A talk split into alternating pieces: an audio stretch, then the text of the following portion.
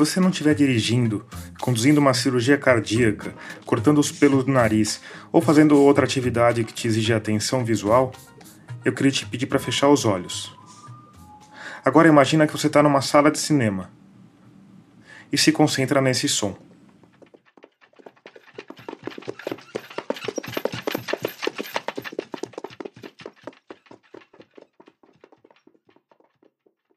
Eu não tenho nenhum medo de errar ao dizer que você está imaginando uma carroça ou uma charrete. Provavelmente está imaginando uma porção de outras coisas também. Talvez um vilarejo, uma locação rural, um filme de época. Mas isso não sei dizer porque o único som que realmente existe aqui é de uma carroça ou de uma charrete.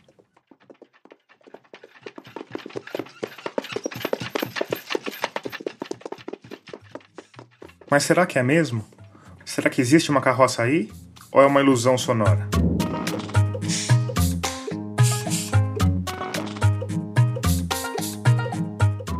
Pois é, senhoras e senhores, no episódio de hoje a gente vai mergulhar fundo na magia do som de cinema. E se tudo correr bem, vamos estragar boa parte dela. Então a gente já avisa: o episódio de hoje é anticlimático e estraga prazeres. E você pode continuar por sua conta e risco. Porque se chegar ao fim da nossa discussão, provavelmente nunca mais vai conseguir ver um filme como antes. Eu sou Tomás Chiaverini e o quarto episódio de Escafandro já começou. Se você quiser saber mais sobre esse podcast, vai lá em radioscafandro.com ou procura por Rádio Escafandro no Twitter, no Facebook ou no Instagram.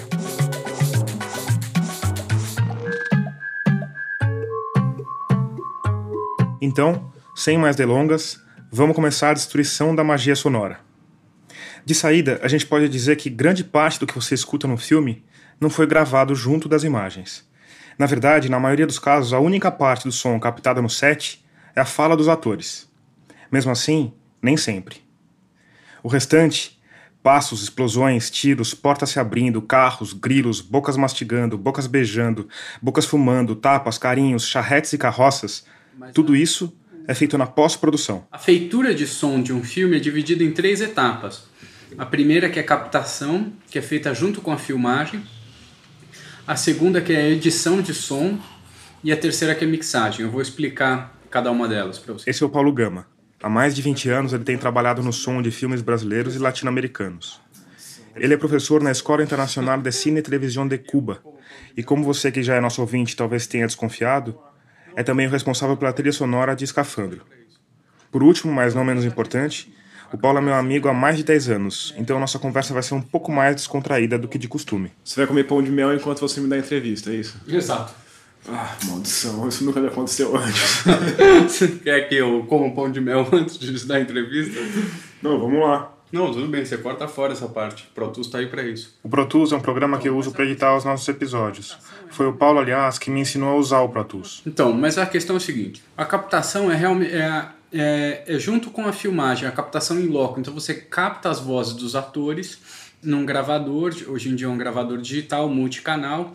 Inclusive, cada ator, assim, numa produção maior, você vai ter cada ator com seu microfone de lapela individual escondido, às vezes no cabelo, às vezes atrás da camisa. E além disso, você tem um microfone aéreo que vai acompanhando os atores fora de quadro. Antigamente, quando ainda era 35, quando o projecionista errava a janela, dava para você ver os booms em cima, porque não cortava, né? Quando era película, era visível isso. Hoje em dia, esse fenômeno não acontece mais com o cinema digital.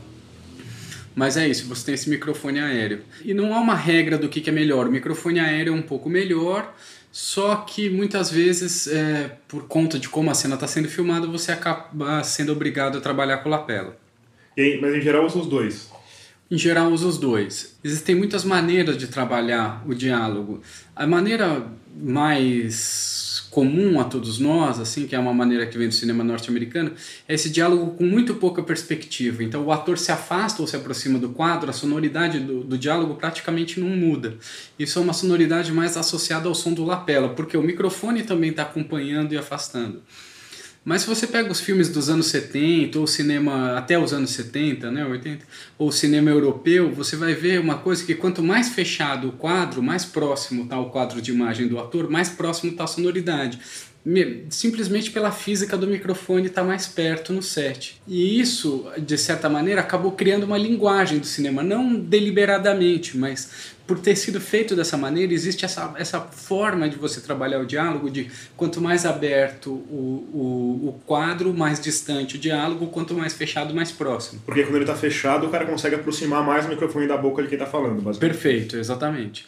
E aí a, sonor, e a sonoridade é diferente do microfone perto ou não. Se eu chego aqui perto do microfone, a minha voz vai mudar. Se eu afasto do microfone aqui, a gente vai ouvir mais a minha sala, entendeu? Não é uma, simplesmente uma questão de volume, é uma questão de textura, de sonoridade. Aí o que acontece é que isso acabou virando uma opção quando você começou a ter melhores microfones de lapela. E o cinema norte-americano ele acabou indo, principalmente quando eu falo cinema norte-americano, estou pensando nos blockbusters, filmes de ação. Você vai perceber que existem muito poucas mudanças de textura, de diálogo, essas coisas. O cara tá lá longe ou tá perto, a sonoridade do diálogo é praticamente a mesma. É interessante dentro de um filme de ação você compreender o texto dos atores é mais interessante do que essa perspectiva de sonoridade, esse dado de que ah, ele está naquele ambiente, ele está naquele espaço. E geralmente o que se aproveita da captação de som é exatamente os diálogos. Hoje em dia, se você perceber no cinema norte-americano, eles fazem uma coisa que eles só cortam o diálogo. Então, na hora que entra o diálogo, você escuta o ruído de fundo entrando e saindo nos filmes. Por exemplo, aquele filme Her, do Spike Jonze tem muito isso. O diálogo é sempre cortado em cima, porque é um filme muito clean, assim, o som do filme é muito clean. Então, quando entra o diálogo, você começa a ouvir o ruído ambiente do diálogo ou você para de ouvir o ruído do filme?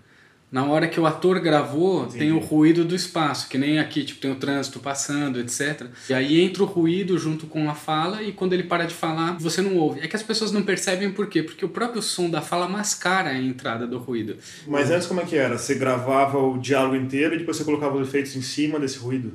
E você tinha um fundo que vinha do som direto e que passava por toda a cena, entendeu? Sim. Que é um ruído de fundo meio que um ar, assim, um e isso ainda hoje se faz com isso. O que é preciso entender é que as estéticas elas não se substituem, elas vão se empilhando em possibilidades de linguagem, entendeu? Então, por exemplo, os filmes do Fellini eram super limpos os sons, por quê? Porque ele dublava tudo. Ele se preocupava menos com a sincronia do que com a, muitas vezes o ator estava falando uma coisa, na cena ele estava na hora que filmou falou uma coisa, mas na dublagem no som uma coisa completamente diferente. Tinha aquela história dele falar às pessoas como é que era. um, dois, três, quatro. É, eu não sei se isso é verdade, mas Porque é... a, a lenda que se diz é que ele mandava os atores falarem números e depois fazia eles dublarem a cena, né? É, você, acha que, você acha que não é. Eu, não duvido que ele tenha feito isso uma ou outra vez, assim, tipo, uma cena que ele não sabe muito bem o que ele quer dizer, ele ter feito isso. Mas me parece ligeiramente aleatório, assim, eu não consigo imaginar ele pensar isso o filme inteiro, sabe? De ponta a ponta, você pensar todos os diálogos depois que o filme tá filmado, entendeu? Por isso que eu desconfio um pouco. Não, é aquele monte de ator maluco falando um, dois, é, exatamente. Eu acho que não facilita a vida de ninguém. É, né? exato. E o diálogo, na verdade, ele acabou se tornando cada vez uma arte mais mais refinada, né? Porque o que acontece é, muitas vezes você está ouvindo um som que é foi gravado no set, mas não é o som daquele take. Porque o cara vai lá gravar sete takes. E em todos os takes é mais ou menos o mesmo texto. Você filma várias vezes a mesma cena até você conseguir uma boa.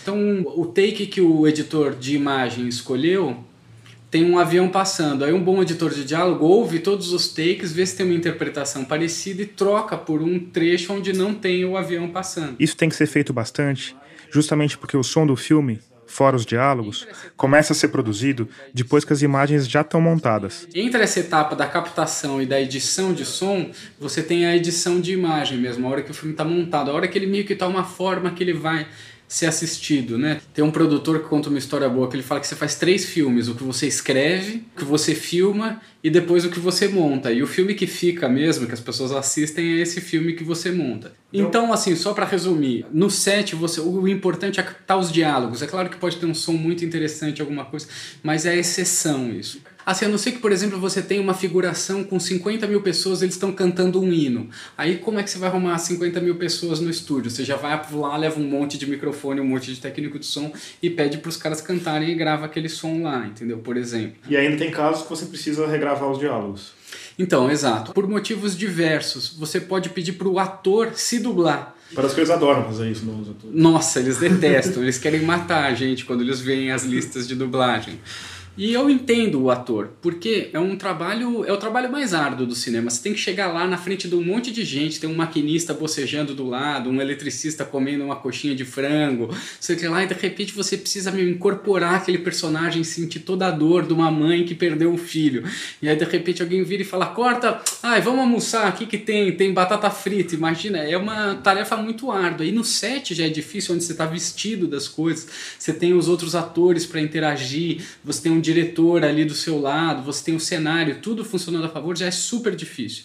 Aí você pede para esse ator, pede para ele ir lá de moletom e chinelo, sentar dentro do estúdio, que é o espaço mais asséptico do mundo, e pede pro cara, agora incorpora esse personagem, essa situação, essa emoção.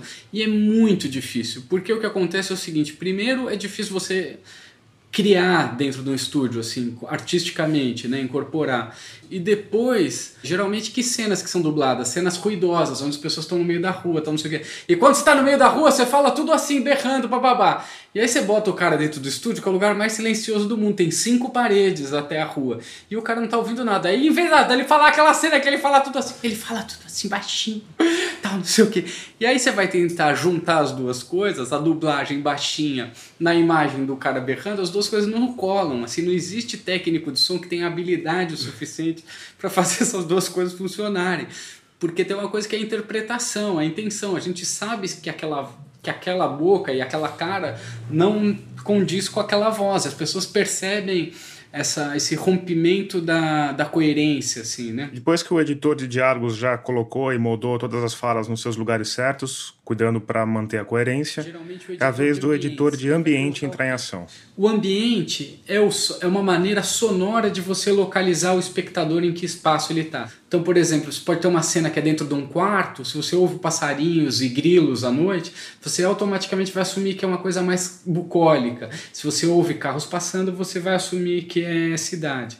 Então, depois de uns 10, 20 minutos, as pessoas começam a associar automaticamente aquele ambiente, aquele espaço, ou aquele ambiente, aquele espaço pode ser no tempo também, né?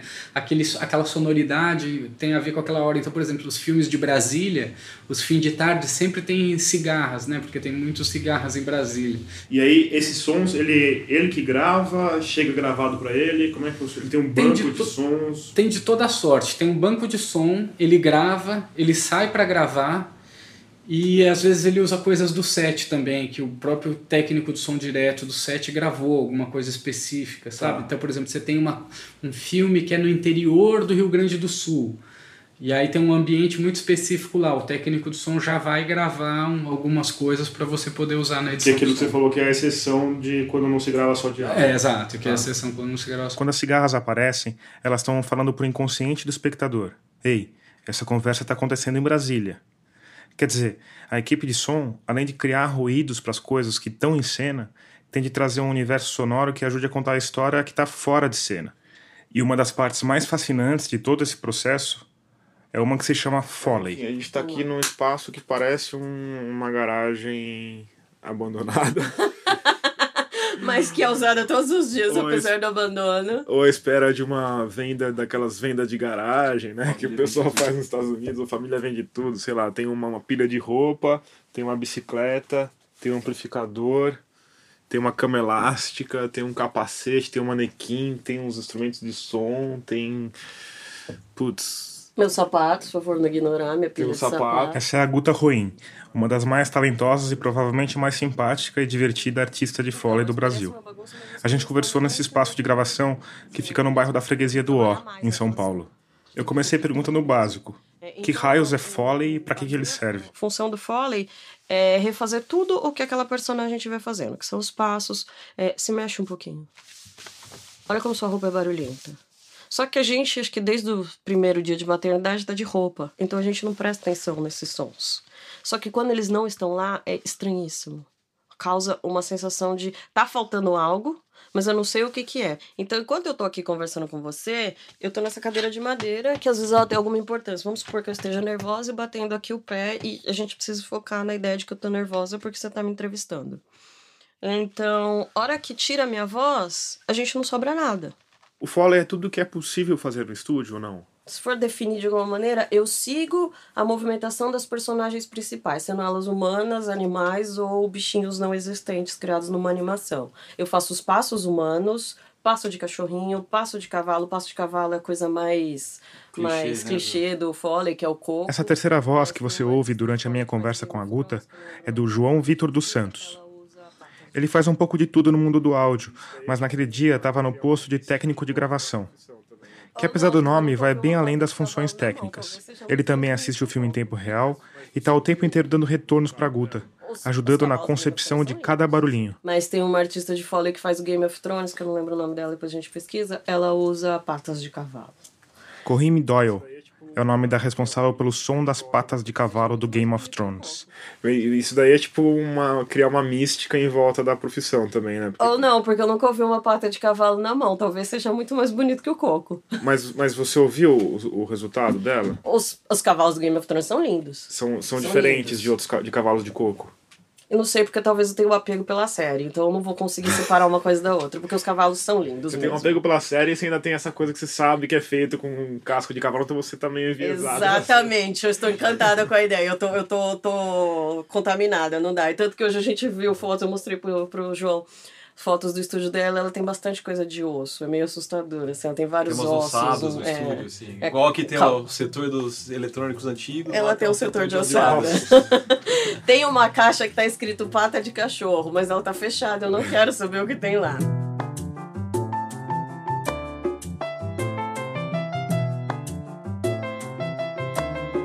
A técnica do Foley foi criada no final da década de 1920, mais ou menos quando o som chegou ao cinema. Os estúdios Warner tinham saído na frente com Jazz Singer, o primeiro filme com som, lançado em 1927. Aí a Universal resolveu correr atrás, sonorizando o filme Showboat, que curiosamente era um musical mudo. Aí entrou em cena um cara chamado Jack Foley, que era uma espécie de faz-tudo no estúdio. Na época só era possível gravar em um canal, então, Foley juntou uma equipe de sonoplastas que assistiam o filme e iam fazendo os barulhos em sincronia com a imagem em tempo real. E é mais ou menos assim que a Guta trabalha ainda hoje. Eu faço exatamente tudo o que o personagem fizer. Então, se ele abraçar alguém, eu vou fazer um movimento de abraço. Se ele beijar alguém, é, eu vou tomar um copo d'água para a boca ficar molhadinha. e vou beijar normalmente a minha mão direita. A minha mão direita já foi vários galãs do cinema. Vários. já beijou muitos galãs do cinema? E vários. Já abriu o zíper de vários. No começo eu adorava fazer essa piada, hoje eu já nem ligo. Eu falava para minhas amigas, né, que tem profissões totalmente diferentes e mais sérias, né, de peguei fulano hoje, oh! Não, eu só tava beijando minha mão depois de um copo d'água. Também já fiz cenas de sexo várias vezes, é constrangedor, mas a gente faz. Você faz o que? Suspiros, respiros? Isso normalmente não é foley, mas eu faço também. Se precisar, eu faço. Pagando. Pagando bem, que uma... na produtora anterior que eu trabalhava, a gente tinha uma equipe grande, né? Tinha todos os setores do áudio. Então, se precisava dublar um, uma figurante que não tinha uma referência daquela pessoa, só uma pessoa que aparece uma vez e tem uma interação muito pequena, normalmente era eu. E eu já fiz alguns restauros também. Eu já fiz até a Sônia Braga fazendo. Oh. Era só isso que faltava. A, a, voz mesmo, inclusive. Com a minha voz. Mas, mas isso é, não é foley. Não é foley, né? não é. Uma... Isso eu só fazia isso, isso porque é a gente estava lá. Isso é, isso é dublagem. Isso é dublagem. é dublagem. A gente tinha até uma uma identificação de risadinhas de piriguete. Quando tem alguma menina novinha toda ninini, gota, vai lá. Aí é. Pronto, posso ir embora. Você percebeu que a Guta fugiu da resposta sobre a cena de sexo, né? Eu percebi isso depois também, mandei uma mensagem para ela e ela me respondeu com um áudio algum tempo depois, dando a resposta. Ó, tô gravando aqui em casa com meu Zoom, de repente o cachorro fica andando, fechei tudo que dá para fechar, mas vai ter intervenção, né? Então, vamos lá, tua resposta.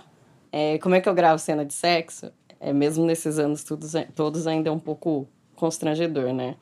É, tudo depende mesmo da, do que eu tô vendo na cena. É mais, na cena. É mais comum as pessoas só se pegarem de abraço, né, e mãos, aí tudo bem, é mais o, a coisa do dia a dia do Foley. Agora, quando tem a pegação forte mesmo, corpo com corpo, é, eu não vou levar outra pessoa, né? Meu marido normalmente tá trabalhando lá no emprego dele, quando não é fim de semana a gente tá gravando, então não dá para ficar levando ele. E também não vou gravar isso com ele no Foley, né? Então, um jeito de corpo com corpo, erguer a blusa e como se fosse dar um abraço na barriga, mas junta bem os, os dois braços, deixa eles bem próximos e bate.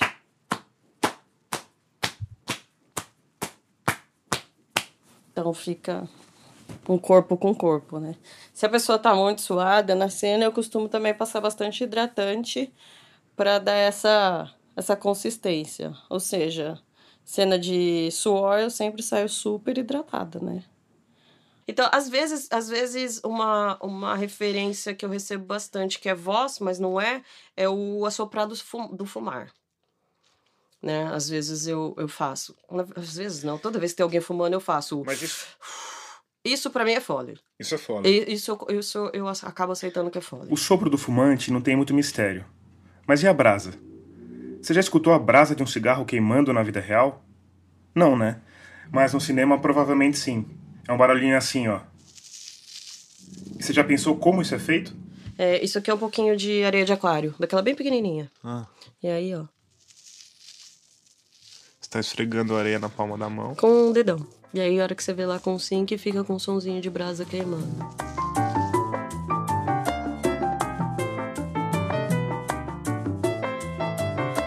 Uma das tarefas mais recorrentes do Foley é recriar os passos de todos os personagens.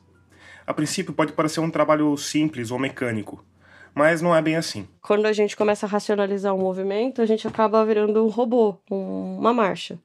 Então o Foley é uma coisa completamente sem sentido quando a gente explica, porque é andar parado, variando. Em um espaço pequeno de chão. E não adianta ter dois metros de piso também daquele, porque você vai perder o eixo do microfone e tudo mais. Eu preciso fazer aquele caminhar e não virar uma marcha. Então eu tenho que que entender o meu movimento e o movimento da pessoa para ir variando, sendo mais fraco, mais devagar, é... porque ninguém é um robô. Então, dependendo também do piso que a pessoa tá, pode ser um lugar mais esburacado, então o piso vai ser mais diferente. E aí você simula os pisos aqui, tem ali. A... Também. É, uma pessoa de idade pisa diferente de uma criança. Deus o livre fazer passo de criança de chinelo. Eu já fiz um ator que era manco e às vezes ele trocava a perna de mancar, ele rava. que o personagem era monk. Ups, mancamos com a perna errada. Com o tempo, então, um bom artista de Foley pega o ritmo e a intenção de cada personagem. Nos Estados Unidos é comum que um artista de Foley faça sempre o mesmo ator.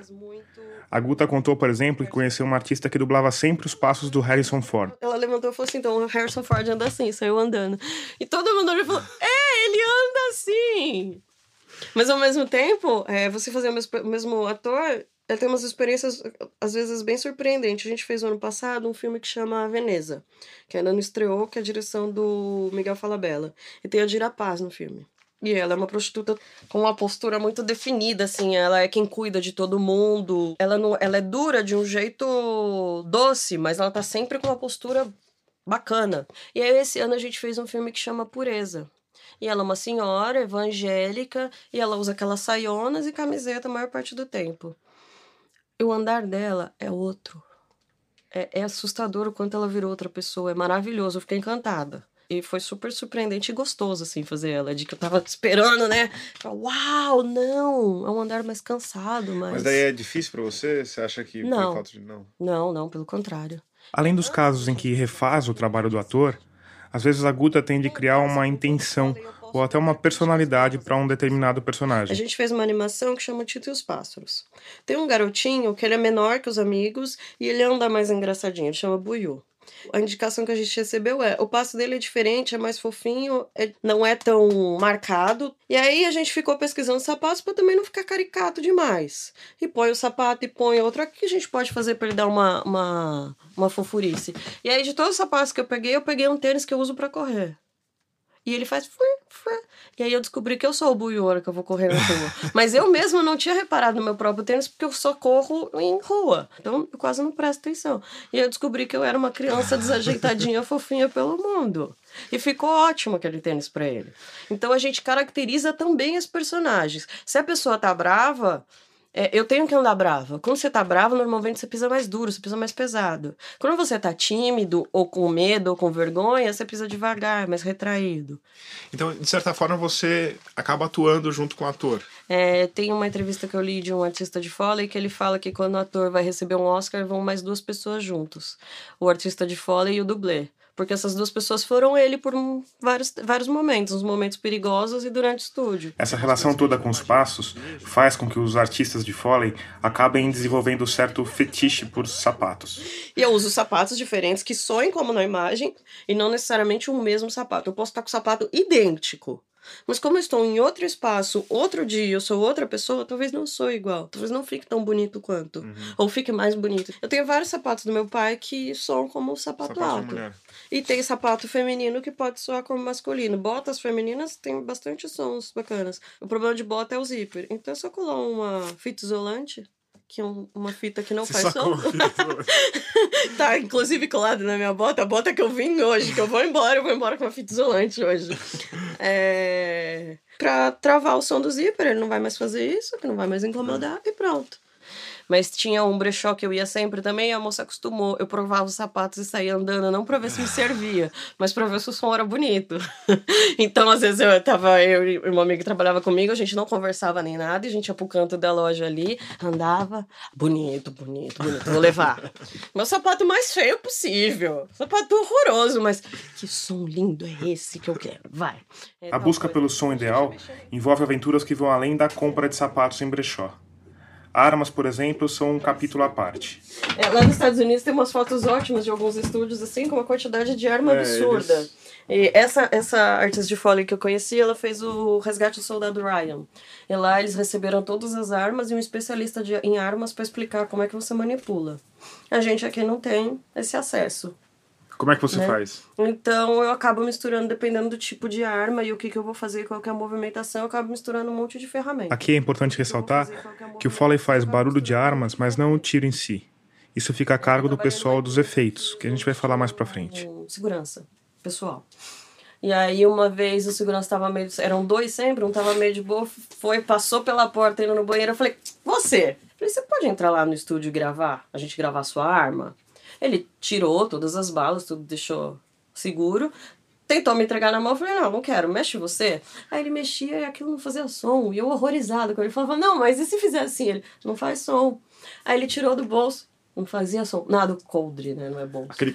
Não, nada faz som. Então, é, certos sons são foram criados foi, uma, foi criada uma linguagem para ele. Por mais que ele não exista, a gente precisa fazer porque aquilo dá mais intensidade pro movimento. Então, tirar do coldre é o som do couro e um metal liso. Só que dependendo do, do filme ou da cena, a gente precisa, né? Toda aquela movimentação. Precisa mostrar que tem uma arma sendo tirada. Assim. Não, a arma na mão ela faz barulho nos filmes, ela fica chacoalhando enquanto é. né? E ela realmente não faz isso. Tudo. A solução é ir em lojas de ferragem em busca de alguma ferramenta que faça o tal barulho inexistente da arma. Mas e para explicar para o vendedor que não importa as polegadas da chave inglesa, mas sim o barulho que ela faz? Isso aqui dava uma boa arma, isso aqui dá uma ótima. Isso aqui já caiu no meu pé, fiquei com o dedo roxo. É uma chave inglesa? Não, chave de boca, eu acho. Não, chave inglesa, verdade. Obrigada, desculpa, tá vendo? Eu não sei o nome das coisas. Eu vou na. É aquela. a última vez que eu fui, eu resolvi contar pra moça porque a vendedora era muito legal. E aí ela ficou. Aí ela começou a mexer nas ferramentas da parede e me dar. Mas qual que é o som da arma que faz isso? Tirei do bolso e matei alguém. Outra vez, Guta, o saque mais rápido do Foley do Brasil.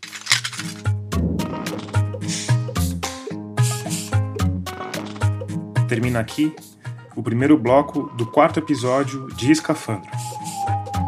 E quando esse episódio for publicado, a gente vai ter completado cinco meses de trabalho exclusivo e não remunerado nesse projeto de podcast.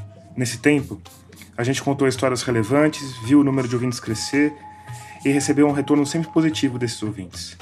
Mas isso, infelizmente, não é o bastante para a gente seguir adiante. Fazer jornalismo de qualidade, com calma, reflexão, é algo que toma tempo e custa caro. Então, se você está gostando do projeto e quer que ele vá adiante, essa é a hora de nos ajudar com isso. Como? É simples. Vai lá em radioscafandro.com, clica na aba Apoie e faz uma assinatura ou uma contribuição.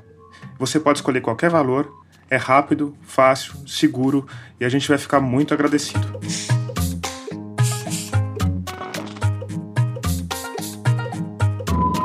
O exemplo do barulho inexistente da arma mostra um lado especialmente interessante do som do cinema. A criação de uma linguagem nova e convincente que não só represente, mas recrie a realidade. Porque a gente tem essa ilusão e é engraçado que é difícil de tirar isso da cabeça das pessoas. Paulo Gama outra vez. Que o cinema, por ser imagem, movimento e som, parece que é uma coisa que a gente está representando, que a gente está mostrando a realidade. E não é. O cinema é uma linguagem, ele tem uma maneira de ser feito. E a sonoridade também tem a ver com isso. Se você faz um som. Eu tinha um manual de Foley que eu gostava muito do primeiro capítulo que falava por que a realidade soa mal. E é basicamente isso, porque a realidade não tem essa coisa da intenção narrativa.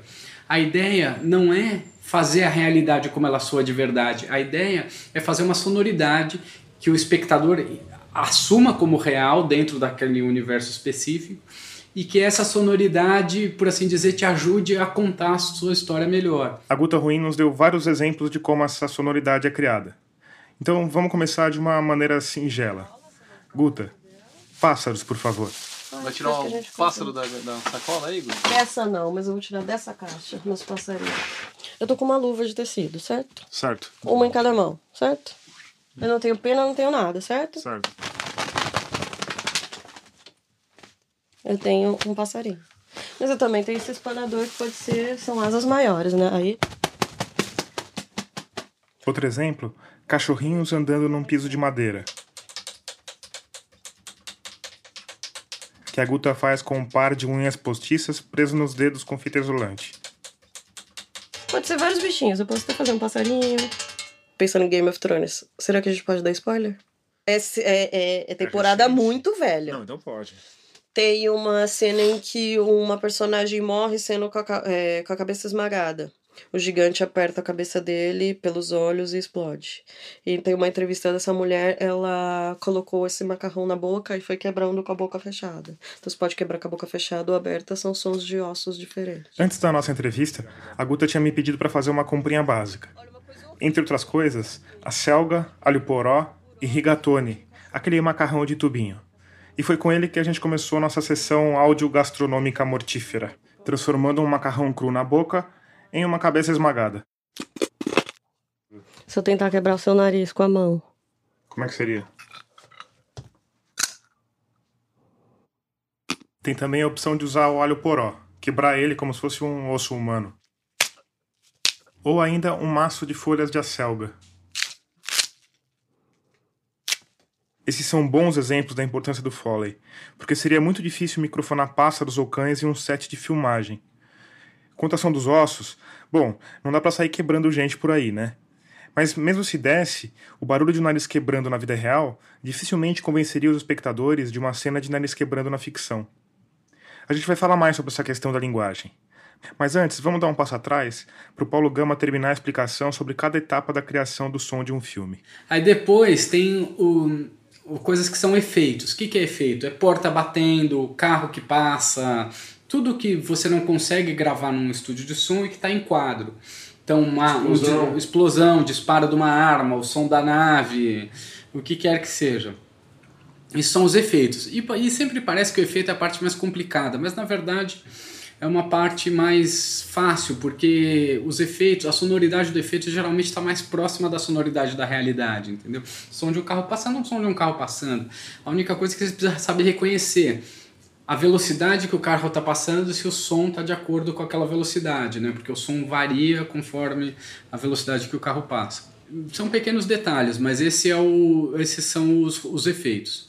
Aí depois de tudo isso, você entrega todos esses sons, o diálogo editado, o ambiente, o foley e os efeitos para o desenhista de som. E você tem, sei lá, 10 canais de foley, mais 20 canais de Mas efeito. ele tá no tempo do filme, o foley. Tá no exemplo. tempo do filme. To- Todo mundo em sincronia perfeita com o filme. Tá. Claro que assim, o desenhista de som já brifou o cara que fez ambiente, ele já brifou também o cara que fez o foley, né? Mas aí ele fala assim, putz, aqui quero uma coisa mais interessante no ambiente. Aí ele mesmo pode editar alguma coisa, ele constrói um repertório sonoro, entendeu? Para colocar, por exemplo, se é um filme de ficção científica, ele precisa desenvolver uma sonoridade para as portas, por exemplo. Aí ele faz um banco de sons de portas e fica aplicando esses bancos, esse banco de som de portas que ele inventou da cabeça dele pro filme, entendeu? Cada porta tem uma sonoridade, tem um porquê disso, sabe? Talvez tenha algum dado importante que você vai colocar naquela porta. Então, tipo, tem uma porta que você precisa saber que ela abriu em quadro, que é por onde vai entrar o fora de quadro, por onde vai entrar o herói. E você quer dar esse dado. Então, você precisa fazer que o som daquela porta seja muito específico, totalmente diferente de todas as outras portas do filme. Por quê? Porque você quer que na hora que aquela cena lá na frente, no final do filme, quando o cara escuta, ele fala: "Ah, essa porta está abrindo". E aí, feito isso, ele apresenta para o diretor, faz correções e aí vai para a mixagem, que é essa sim é a etapa que eu trabalho. Quer dizer, tá tudo pronto quando você vai trabalhar. eu escuto muito falar isso, mas as pessoas ainda têm me contratado, me pagado para trabalhar. Talvez seja pelo papinho que eu bato, tomar cafezinho, né? Eu sou bom de cafezinho. Não. O que acontece não é que tá tudo pronto. Na hora que chega para mim, eu sou o cara que dá o polimento final no som. Então, tá o mocinho a mocinha correndo, tá tendo uma explosão nuclear, tem cordas tocando ao mesmo tempo, percussões, tímpanos, não sei o que lá. Como é que você faz tudo isso soar bem junto ao mesmo tempo? Você contrata uma pessoa, que é o mixador, coloca ele dentro de uma sala de cinema, é, os estúdios de som são, são como uma sala de cinema, tem a mesma acústica de uma sala de cinema.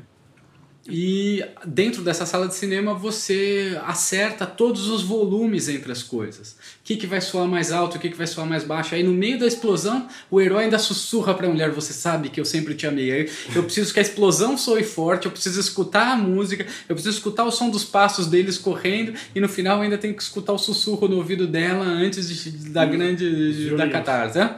E os violinos também para dar toda a emoção. E aí você. E esse é o trabalho de polimento final que você dá, que é a parte da mixagem.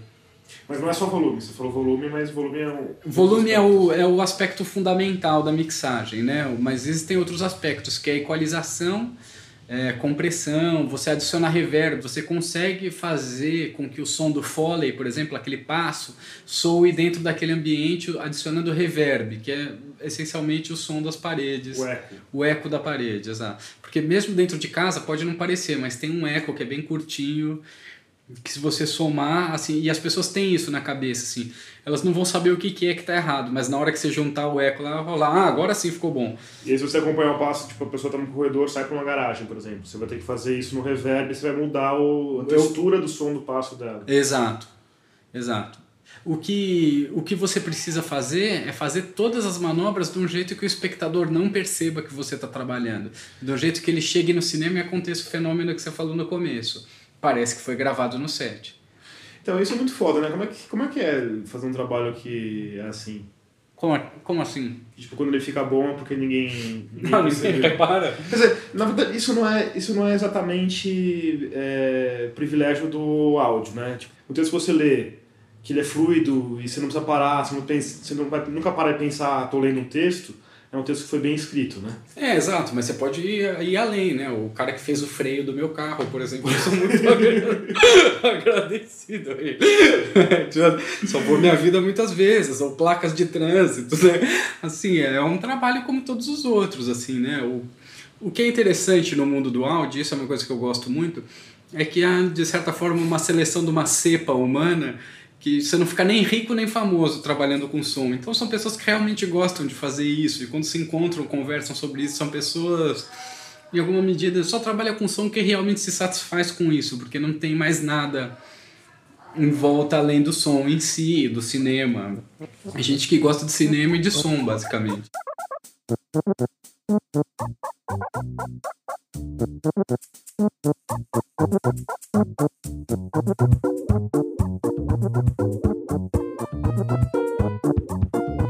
A gente vive no mundo visual.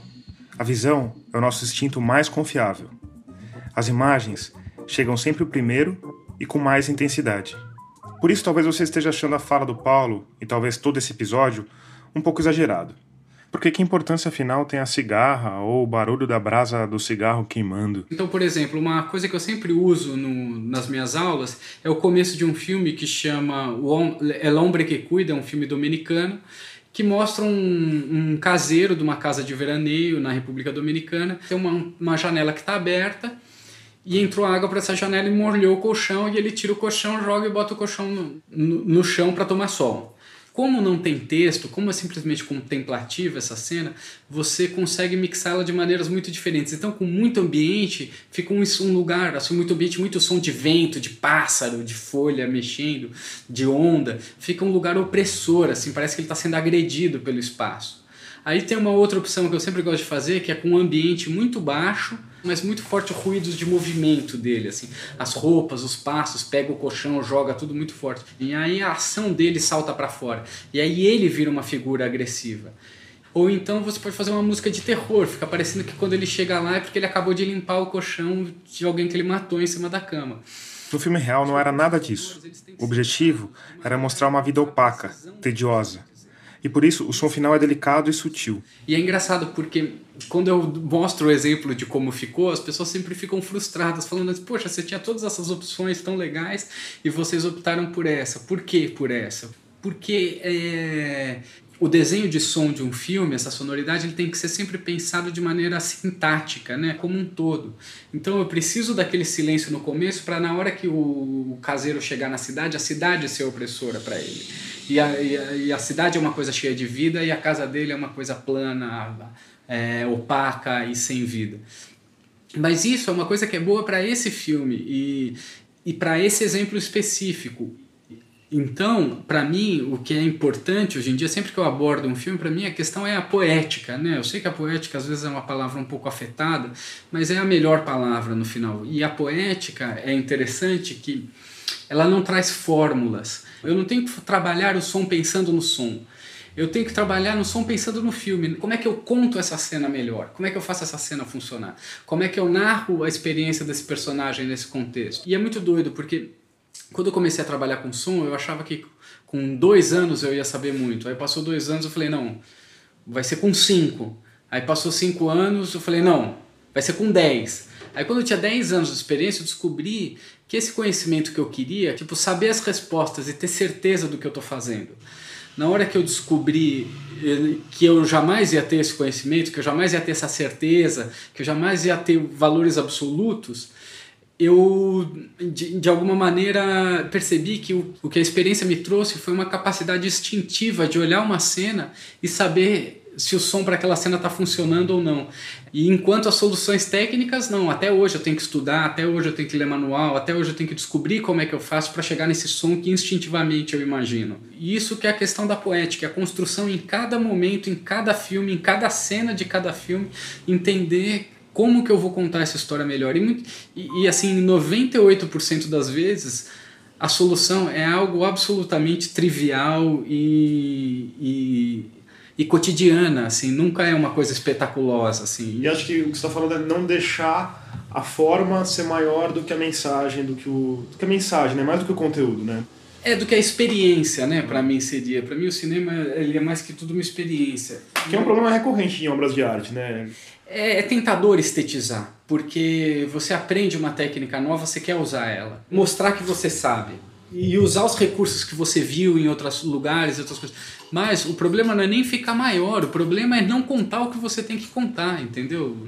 Você não consegue estetizar e, e, e, e narrar ao mesmo tempo. E muitas vezes é, a poética significa fazer o mais simples de tudo, vou deixar só o diálogo e a música.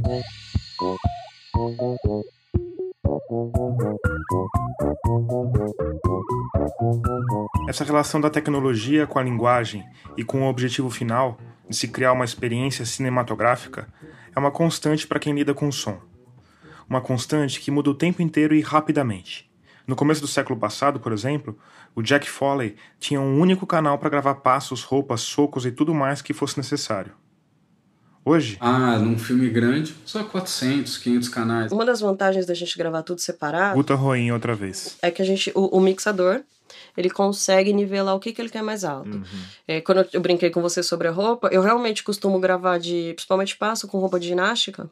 Por quê? Porque são roupas que fazem pouco ruído. Se eu colocar uma calça jeans, ela dependendo da microfonação, ela vai ficar tão alta quanto o passo.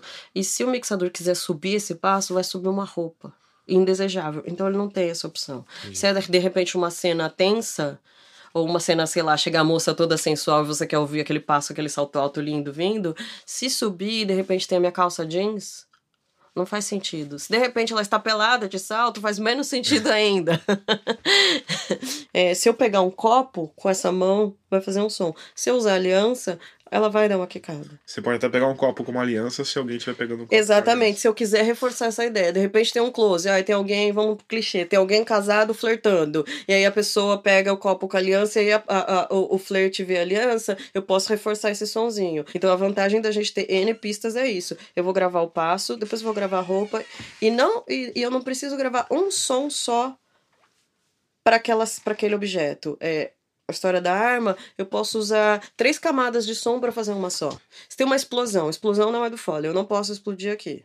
Mas se tem alguma, alguns objetos caindo em, em, primeiro plano, em sync, de repente tem uma madeira caindo, aí tem uma peça de metal caindo. Eu posso gravar as duas separadas para cada uma ter sua importância naquele momento. Se tem uma cabeça caindo, eu posso gravar a cabeça caindo. Uma perna, vamos as coisas macabras, já vocês estão dizendo que são macabras.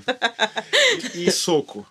Soco, Soco, também é, se usa camadas, não se usa? Eu uso bastante camada. Uma eu preciso, eu fiz o filme do sobre a história do Zé Aldo, mais forte que o mundo. Ah, tá. O, o ficção, o lutador, é, de lutador UFC. De UFC né? Isso. É, a gente gravou bastante nas lutas pegadas, porque eles se pegam muito, né? É muito MMA. E eles estão sempre suados. Então, uma coisa que eu usei foi encher a mão de hidratante pra mão ficar melada e eu saí com os braços roxos, Ele tanto que eu me peguei. Eu saí machucada e brilhando ao mesmo tempo. então, esse som agudo de pele é importante. Então, pro soco eu também dou um soco na mão, dou um soco em mim, dependendo de onde for. Eu tenho uma capa de couro que eu coloco uma almofada dentro e também bato com um pedaço de madeira. Quer dizer, é, não há como negar que a tecnologia traz uma série de facilidades para o mundo do áudio. Mas eu acho que com a tecnologia, microfones melhores e pré-melhores, a gente consegue ter mais sutileza. Com microfones bons e um pré-bom, eu consigo fazer coisas sutis, como um carinho. E de repente tem um close de alguém fazendo carinho e isso fica lindo na cena. Se eu não tiver um bom equipamento, eu não consigo soar isso porque vai ter interferência de ruído do mundo mesmo, né? Por outro lado, essa mesma tecnologia também traz desafios. Porque você pode ter 400 casais não dizendo nada e você pega um filme que nem 2001, que tem um som tocando. É a respiração do cara na espaçonave lá. Só a respiração do cara na espaçonave, meu, a cena é super tensa, nervosa e não tem uma fala, é um, um som, entendeu? É, é mais uma questão de você e eu acho que hoje em dia é muito fácil você cair nesse lugar de eu coloco 400 canais e achar que o filme está feito porque eu complexifiquei, né? E é uma tendência do mundo digital isso, achar que a complexidade está relacionada com a qualidade. E isso leva a gente de volta à questão da linguagem. Até que ponto o som do cinema tem que ser realista? Até que ponto ele tem que ser algo novo, que ajude a criar outra realidade? Alguns sons a gente se acostumou, a espada a gente se acostumou e ela vai ter que fazer aquele som, não adianta. Não adianta fazer uma espadinha shrin. Não, pra pessoa, pro samurai ter todo o poder, a gente vai ter que fazer aquele som. Ponto. Aquela espada fazendo tudo aquilo ou não. Se no mundo real você puxar a espada, ela não vai fazer aquilo tudo. Mas precisa, aquilo dá o som do poder. Tiro é um melhor exemplo, porque tiro não faz barulho, né? As pessoas quando ouvem tiro de verdade se frustram um pouco, porque faz pé, pé. E com o tempo foi construindo-se uma estética do tiro no cinema. E é uma estética que você tem que saber fazer, que nem soco. Soco também, soco faz som de, de pele, né? É um som mais, mais assim do que, sei lá, no Star Wars as naves quando passam no espaço fazem som, entendeu? Sendo que todo mundo sabe que no espaço não faz som. Então. É... Não sabe hoje por causa do Star Wars. Exatamente. Não, no Star Wars faz som, tá errado. Star... Não, a gente tá todo, desde que a gente tá, desde que a gente era moleque, tem gente explicando pra gente que, que não tá é possível errado, é, nave entendi, daquele é, jeito, porque nave não faz barulho no espaço porque não tem ar. É, exato. Mas é isso, e dentro daquele filme é coerente, é interessante, fica bom, funciona, entendeu? E você assiste aquilo narrativamente, você engole, você come, entendeu? Você olha... O próprio Sabre de Luz é um exemplo interessante, né? Que é um som que foi totalmente criado e não existia, né? Aquele zoom. É. Não, isso, e para mim o que eu gosto do som do Sabre de Luz é que ele é um ícone sonoro, né? Existem isso. poucos ícones sonoros, né? Diga-se passagem, acho que metade dos ícones sonoros do cinema devem ser do Star Wars, né? Mas eles conseguiram fazer uma coisa que é rara, porque sei lá, existem grandes manobras de desenho de som, tipo do apocalipse sinal do helicóptero que vira o ventilador, que não virou um ícone sonoro, entendeu? E, como, por exemplo, o sabre de luz. Porque o que acontece, sabe, de luz é o seguinte: a primeira vez que ele aparece, ele faz vom, vom, vom. Toda vez que você assistir, ouvir aquele som fora de quadro, você vai saber que tem alguém sacando um sabre de luz. Por quê? Porque ele estabeleceu o código.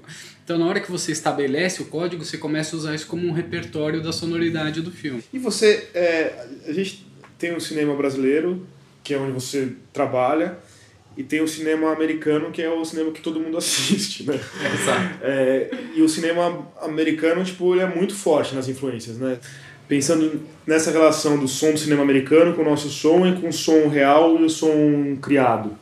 Como é que você vê isso e como é que você vê isso ao longo do tempo, assim? O cinema, ele vem junto de, um, de uma estrutura muito maior de poder, de poder cultural, soft power, etc., norte-americana e o que é muito doido é que o cinema norte-americano ele impõe uma estética que se espalha pelo mundo, né? Se você for pensar, o, o, que a gente, o que a gente entende hoje por cinema, que é você entrar dentro de uma sala escura, ficar de 90 até 240 minutos dentro de uma sala escura, tá?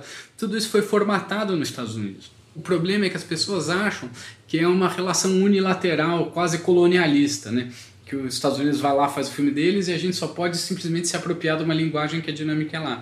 E não, não é como eu vejo. Eu vejo que o cinema norte-americano é um cinema que plasma muito as influências de fora. E isso é uma característica até do capitalismo, né? O capitalismo, tudo que serve para ele, ele absorve. absorve ele absorve e, e, remodela. E remodela e vende como ele. Então, por exemplo, um o Hitchcock, que é um diretor que eu gosto bastante, ele é assim, ó, a entidade central do cinema norte-americano como a gente conhece hoje, né? Ou talvez o grande diretor. E é muito engraçado que tem um diretor alemão, Fritz Lang, bem famoso, que dirigiu Metrópolis, é, M, e tem planos dos filmes do Hitchcock que são plágios descarados dos filmes do Fritz Lang. E a gente conhece como e a gente conhece, obras do Hitchcock. E a gente conhece como obras do Hitchcock. A cena do banheiro tem um filme que é exatamente isso, que não é um cara entrando com a facada, do mas psicose. a câmera é a cena do psicose.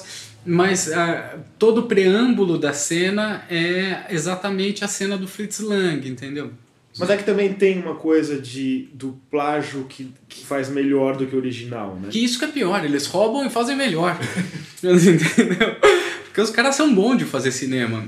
Eu admiro muito o cinema norte-americano, mas eu, eu, eu, também reconheço as limitações narrativas que tem lá, né? Assim, o cinema americano e o jeito que eles fazem cinema é muito bom para contar o quê? Para contar a história dos heróis. Essa experiência norte-americana de achar que você é o bem e vai resolver os problemas do mundo. E hoje em dia existe um sistema de som que chama Atmos, que uma sala muito grande pode ter 120 caixas sonoras. A pergunta que se coloca é como é que eu vou pegar essa tecnologia de 120 caixas de som que é feita para fazer os Vingadores, não sei o que lá, para contar a nossa experiência brasileira. E é interessante perceber os lugares diferentes que os outros cinemas chegam usando esse recurso que originalmente é feito para segundo as demandas do cinema americano, do herói que salva o mundo. E o que é interessante é perceber como outros artistas, inclusive norte-americanos também, pegam essa tecnologia e contam outras histórias, histórias singelas, história... E, e no áudio você tem algum exemplo interessante sobre isso? Tem uma cineasta argentina que eu gosto muito, que é a Lucrecia Martel, aonde toda a ação do filme é sempre com o som do fora de quadro. Você está sempre filmando, assim, olhando uma quina de parede ali, com uma pessoa, um pescoço, sabe? A história está sendo contada meio marginalmente para você. E ela, para mim, é um grande exemplo disso. Como você pegar uma coisa que foi feita para fazer filmes de heróis e faz um filme, por exemplo, como A Mulher Sem Cabeça.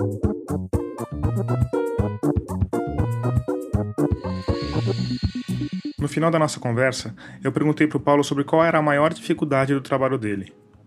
Ele falou do desafio de se trabalhar num processo criativo que envolve tantas pessoas com tantas opiniões e personalidades diversas. Depois contou uma história que aconteceu quando ele mixava o filme Meu Amigo Hindu, do diretor argentino naturalizado no Brasil, Héctor Babenco. O Héctor era um cara que era muito impressionante, assim, ele trabalhava só com instinto, assim, ele não, não, não sabia a diferença de um botão, de uma equalização ou de uma compressão. Mas, meu, ele entendia muito do próprio filme ele entendia exatamente se o som estava funcionando ou não, assim, só com o instinto. Uma vez tinha um fade out, que era uma música que vai saindo devagarzinho, né? E o fade out ela vinha, a música tava tocando, tan, tan, tan, tan, tan, e aí dava uma paradinha no meio do fade out conforme diminuía. Ela diminuía, ficava num volume um pouquinho mais baixo, depois seguia. Bem pouquinho, assim, um, dois segundos só. E isso sempre me incomodou. Aí eu falei, quer saber? Vou corrigir essa já. E foi uma corrigidinha de nada, assim. Eu, eu, eu, toquei no botão por 4 segundos. E assim, imediatamente o Hector não estava vendo, e imediatamente o Hector falou: Paulo, o que você está fazendo? Você está destruindo o meu filme. Foi essas palavras que ele usou. Está destruindo o meu filme. O que está acontecendo na música? E é uma coisa que pouquíssimas pessoas eu sei que conseguiriam reparar a diferença, entendeu? É uma coisa que você precisa ser uma pessoa muito sofisticada só. E não é uma coisa que ele tinha isso na consciência, ele simplesmente sabia que tinha alguma coisa errada, tem alguma coisa que está diferente, não sei o que é. E tá uma merda. ele sabia que tava diferente, que tava uma merda. Eu falei, não, imagina, Hector, não fiz nada, porque o homem era bravo, né?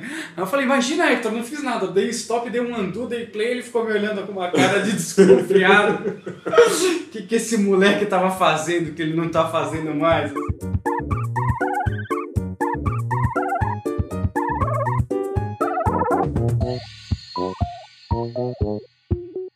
A essa altura, você talvez esteja se perguntando: e a carroça? Por outro lado, é provável que já tenha concluído o óbvio. Não existe carroça. Existe só a Guta, batendo uma cadeira no chão, manipulando um brinquedinho com várias engrenagens de madeira, chacoalhando umas correntes, girando um moedor velho de carne e batucando com duas metades de coco seco numa caixa cheia de terra.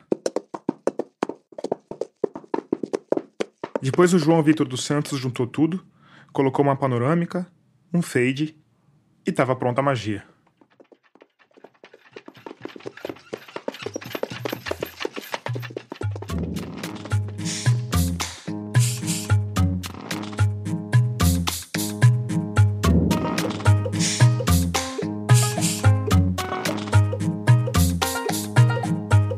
Aqui o quarto episódio de Escafandro. As músicas desse episódio foram compostas pelo nosso entrevistado Paulo Gama. A mixagem de som é do Vitor Coroa. Eu sou Tomás Chiaverini e concebi, produzi e editei esse podcast.